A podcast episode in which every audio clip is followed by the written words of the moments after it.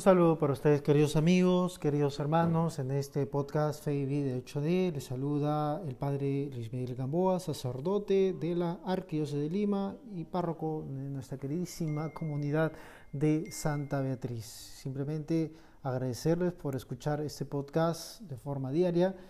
La idea es que tengamos pues algún elemento que podamos acompañarlos, ¿no? Ustedes ahora que estamos un poquito aislados, medio en cuarentenados, ¿no? Encerraditos y pues estos podcasts no solamente les ayuda a ustedes, sino también a, poder releer el, texto bíblico, reflexionarlo y poder algún, dar alguna enseñanza cortita, no, no es que sea tampoco tan elaborada en nuestro tiempo.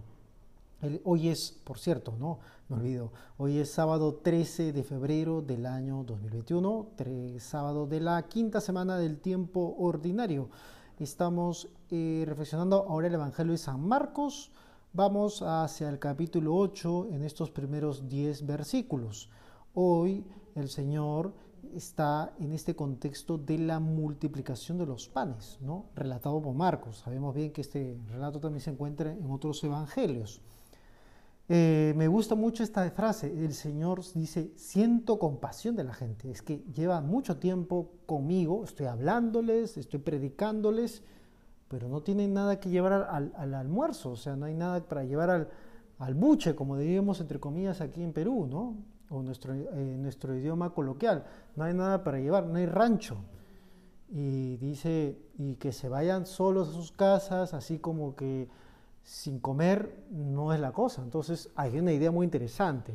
Predico, el Señor predica, el Señor anuncia el reino, pero no puedo predicar el reino si la gente no come, porque no va a poder reaccionar ni va a poder eh, caminar en este reino que se está anunciando. O sea, va una cosa con la otra.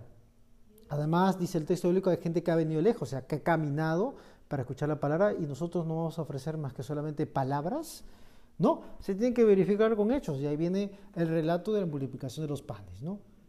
¿Cuántos panes tiene? Siete. En este caso menciona, manda los que se sienta a la gente ahí en el campo y ahí vamos a repartir a todos y parece que puedan satisfacer, dice el texto bíblico aquí, que eran unos cuatro mil, ¿no? Unos cuatro mil, imagínense, una cantidad enorme, ¿no?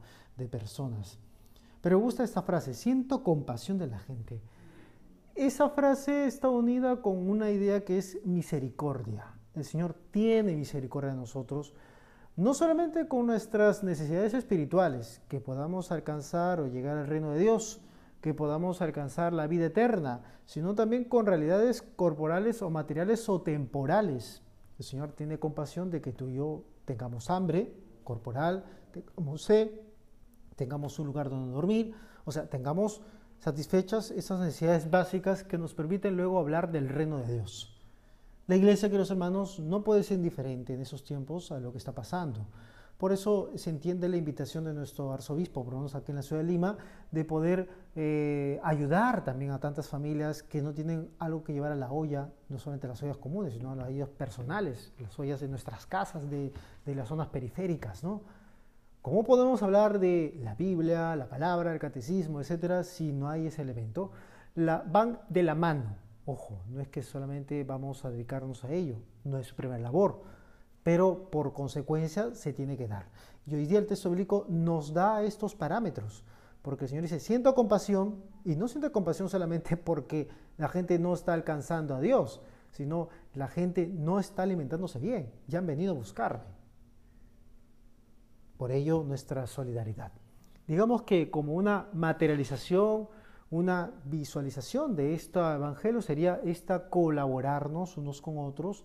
Sí, podría colocar en este podcast una especie de aliento para que podamos colaborar cada uno de nuestras parroquias eh, para que tengamos un poquito de ayuda material, víveres, ¿no? En, otras palabras, porque vamos a alimentar a, un niño, vamos a alimentar a un joven, vamos a darle un poquito de aliento, ¿no? Quizás tú y yo no hemos experimentado la agrestía, ni una guerra, de una situación tan caótica. En el momento que nosotros alguna vez podamos experimentar esta carestía, nos damos cuenta de lo que está hablando el Señor hoy día. Pero mientras tanto, te pido una colaboración efectiva y afectiva en este punto. Que el Señor y nuestra Madre, la Virgen Santísima, los acompañe y que tengan todos una muy buena jornada. Amén.